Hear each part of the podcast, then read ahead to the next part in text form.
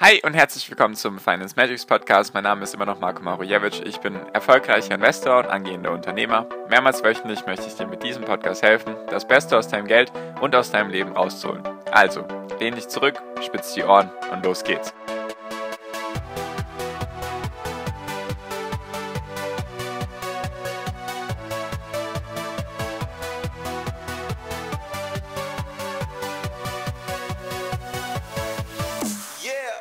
US-Notenbank verschärft ihren Kurs, Evergrande atmet wieder und die Wirtschaft in Deutschland soll weniger stark wachsen als erwartet. Das sind die Folgen des heutigen Podcasts, deswegen los geht's.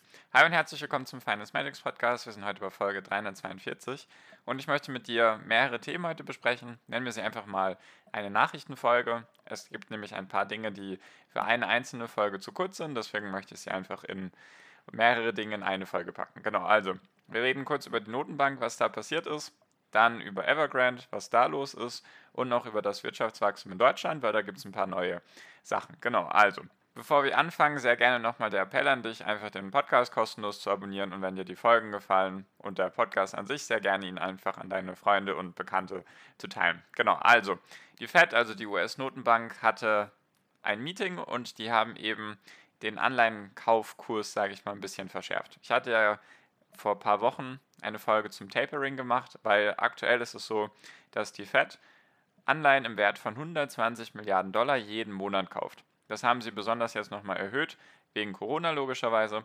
Und das soll eben so langsam auslaufen.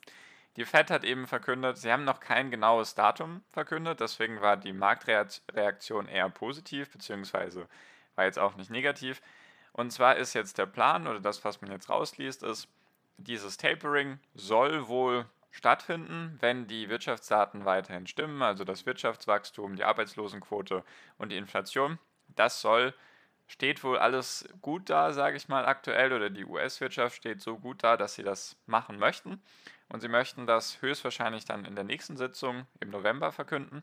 Was das heißen würde, heißt einfach, sie haben gesagt, wenn der Prozess so weitergeht, also die Wirtschaft weiter wächst, dann denken sie, dass sie Mitte 2022 die Anleihenkäufe komplett gestoppt haben werden. Das heißt also, sie werden das langsam sukzessive runterfahren. Von 120 Milliarden vielleicht auf 180, 60, 40, 20 und dann 0. Wenn man das im November anfängt, könnte das sogar genau der Weg sein, den sie vorhaben. Und was das einfach heißen würde, ist, dass dann keine Liquidität mehr von der US-Notenbank zur Verfügung gestellt wird, also dass wir in Anführungszeichen den Krisenmodus verlassen, der durch Corona entstanden ist. Und was dadurch auch impliziert wird, ist einfach, dass es dann eine Zinserhöhung geben soll. Und zwar soll die jetzt schon 2022 stattfinden. Also wahrscheinlich, wenn dieses Tapering vorbei ist, sagen wir mal Mitte 2022, könnte kurz danach die erste Zinserhöhung stattfinden. Diese Zinserhöhung wird sich höchstwahrscheinlich bei 0,25% befinden. Das heißt dann einfach, aktuell ist der Leitzinssatz in den USA von 0 bis 0,25% und der würde dann einfach steigen auf 0,25 bis 0,5% Die geben immer so eine Spanne an und da bewegt er sich dann eben mittendrin, genau. Und das ist ein Jahr früher als gedacht. Also eigentlich hatte auch mal eine Folge dazu gemacht, dass das erst 2023 passieren soll. Jetzt wären sie sozusagen schon ein Jahr früher dran. Und tatsächlich gibt es jetzt auch schon die Überlegung, oder das wurde zumindest so durch die Blume ein bisschen kommuniziert, oder das, was die Marktteilnehmer erwarten, ist auf jeden Fall auch, dass dann 2022 eine Zinserhöhung stattfinden soll und dann 2023 sogar schon drei Stück. Also es könnte also sein, dass wir Ende 2023 schon wieder Zinsen in Höhe von 1 bis 1,25 Prozent haben würden. Das ist zumindest aktuell der Kurs, den die Fed anschlägt.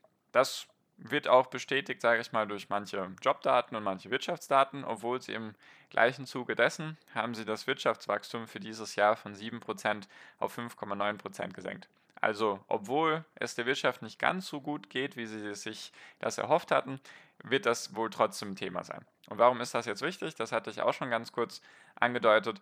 Wenn man sich die Historie anschaut, besonders Ende 2018 war das letzte Mal der Fall, dass die Anleihenkäufe, sage ich mal, zu Neige gegangen sind, beziehungsweise dass die Zinsen dann erhöht wurden. Und da hat man gemerkt, dass die Börsen und die Märkte nicht besonders gut darauf reagiert haben. Ist auch irgendwo verständlich, weil wenn Liquidität und ein Käufer vom Markt verschwindet, dann könnte das natürlich erstmal dazu führen, dass die Kurse sinken. Jedoch ist es auch einfach wichtig, dass die Zinsen steigen, weil tatsächlich die Inflation höher ist als das, was die Fed sich erwartet hatte. Sie liegt aktuell irgendwo bei 4%. Sie sind von 3 bis 3,5% ausgegangen und deswegen braucht man halt die Zinsen, weil wenn die Zinsen erhöht werden, sinkt das oder senkt das meistens die Inflation und das wäre eben das, was die Fed damit machen möchte, dass die Inflation einfach nicht davon galoppiert. Wahrscheinlich würde jetzt keine Hyperinflation entstehen, jedoch ist das einfach die Aufgabe von der Notenbank. Genau, deswegen das sind die neuesten Nachrichten. Also es gibt noch kein genaues Datum, jedoch könnte es oder die Marktteilnehmer gehen davon aus, dass es im November verkündet wird, dass es dann bis Mitte 2022 eben ausläuft und dass dann die Zinsen erhöht werden sollen. Also heißt das im Klartext, um es mal ein bisschen zusammenzufassen, wenn sich das so verhalten sollte wie in der Vergangenheit, könnte es ab Mitte 2022 oder Anfang 2022 könnte es zu fallenden Kursen führen, wenn das eben genauso passiert, weil die Börse logischerweise Sachen vorwegnimmt und wenn es dann Zinserhöhungen gibt, dann werden auch Anleihen wieder interessanter und dann könnten Aktien darunter leiden. Habe ich schon oft genug, glaube ich, die Zusammenhänge erzählt. Auf jeden Fall wird es wohl bald Zeit, was natürlich für mich als Aktionär jetzt vielleicht nicht so super ist, weil es dann vielleicht fallende Kurse gibt. Jedoch ist es für die Wirtschaft und den Krisenmodus verlassen, ist das natürlich positiv, wenn wir irgendwann wieder zu Normalität zurückkehren können und das nicht die ganze Zeit so ein Krisenmodus ist. Genau, das war Punkt Nummer eins. Und Punkt Nummer zwei ist Evergrande, hatte ich ja erst in der letzten Folge behandelt, dieser chinesische Immobilienentwickler, der eben zu einer Finanzkrise 2.0 führen könnte.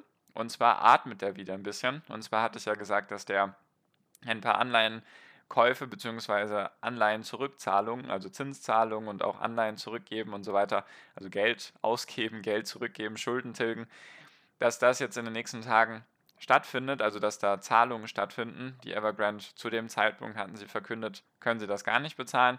Jetzt atmen sie wieder ein bisschen, weil sie sich mit diesen Anleihenbesitzern, die ihnen Geld geliehen haben, haben sie sich jetzt geeinigt. Es wurde jetzt nicht klar kommuniziert, was genau sie gemacht haben, ob es jetzt eine Zahl, einen Zahlungsaufschub gab, ob die Zinsen eventuell gesenkt werden, die sie zahlen müssen oder sonstiges. Das heißt also, der erste kleine heiße Tropfen auf den Stein haben sie sozusagen jetzt zumindest mal hinbekommen, dass sie jetzt nicht direkt pleite sind, sondern dass sie jetzt wieder ein bisschen atmen können. Ist noch lange nicht erledigt. Da fallen, wie gesagt, noch Milliardenbeträge an bis zum Ende des Jahres. Ich glaube, es waren 9 Milliarden. Wenn Sie jetzt aber aktuell Probleme haben, eventuell zu bauen, weil die Kosten gestiegen sind und so weiter und so fort. Also da ist jetzt noch lange nichts fertig oder Sie sind noch nicht wieder auf dem grünen Zweig. Da ist auf jeden Fall noch viel, viel Arbeit zu tun.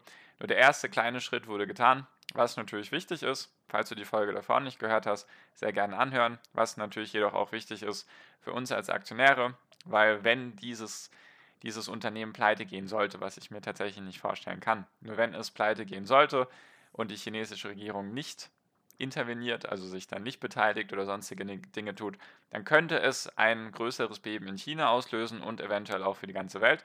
Da die ganze Welt ja immer schön zusammenhängt, könnte das tatsächlich auch Auswirkungen auf uns haben. Ich werde dir auf jeden Fall davon berichten, was es so in den nächsten Tagen und Wochen an neuen Sachen gibt. Also wenn da sich irgendwas tut, wenn es besser wird, dann natürlich berichte ich dir davon. Wenn es schlechter werden sollte, berichte ich dir auch davon.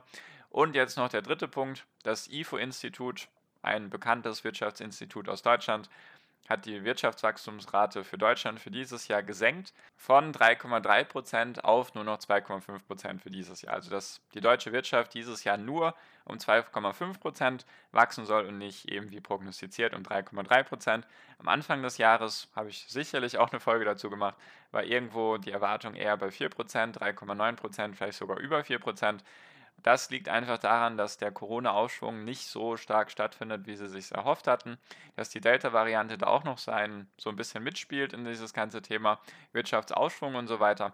Deswegen hat das IFO-Institut da jetzt einfach die Wirtschaftswachstumsrate gesenkt. Ist natürlich jetzt erstmal ein schlechtes Zeichen.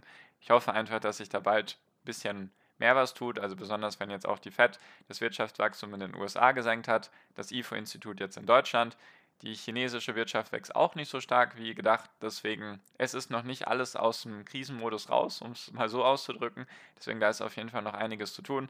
Corona ist natürlich immer noch ein Thema, die Delta-Variante und so weiter und so fort.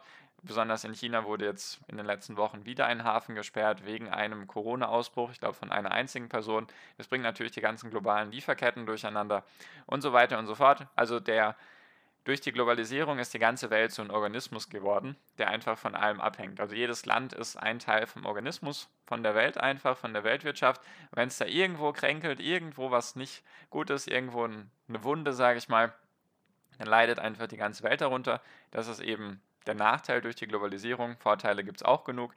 Deswegen wollte ich einfach mal mit dir hier die neuesten Sachen teilen. Also es wird wahrscheinlich bald, sage ich mal, den Krisenmodus nicht mehr geben in den USA jetzt. Zumindest signalisiert das die US-Notenbank. Und dann könnte es eben dazu führen, dass eventuell die Aktien fallen oder zumindest, wenn man sich die Historie anschaut, könnte das passieren. Gibt natürlich niemals eine Garantie, weil die Situation sowieso nochmal eine andere ist als 2018. Dann Evergrande atmet wieder ein bisschen, wäre natürlich auch ein positiver oder negativer Katalysator für die Weltwirtschaft bzw. für die Aktienmärkte. Und das Wirtschaftswachstum in Deutschland wurde gesenkt. Also mal gucken, wo sich das alles hinentwickelt. Wir sind, denke ich, auf einem guten Weg. Jedoch gibt es natürlich wie immer auf jedem Weg Hindernisse. Deswegen, ich werde dir davon berichten, wenn es irgendwelche neuen Sachen gibt, die interessant sind. Und damit würde ich auch die Folge abschließen. Deswegen, falls du dich dann mit mir austauschen magst oder noch mit anderen Investoren, sehr gerne einfach kostenlos meiner WhatsApp-Gruppe beitreten. Einfach den ersten Link in der Podcast-Beschreibung anklicken. Und dann war es das für diese Folge. Ich bedanke mich für deine Aufmerksamkeit bis hierhin und wünsche dir wie immer noch am Ende einen wunderschönen Tag, eine wunderschöne Restwoche.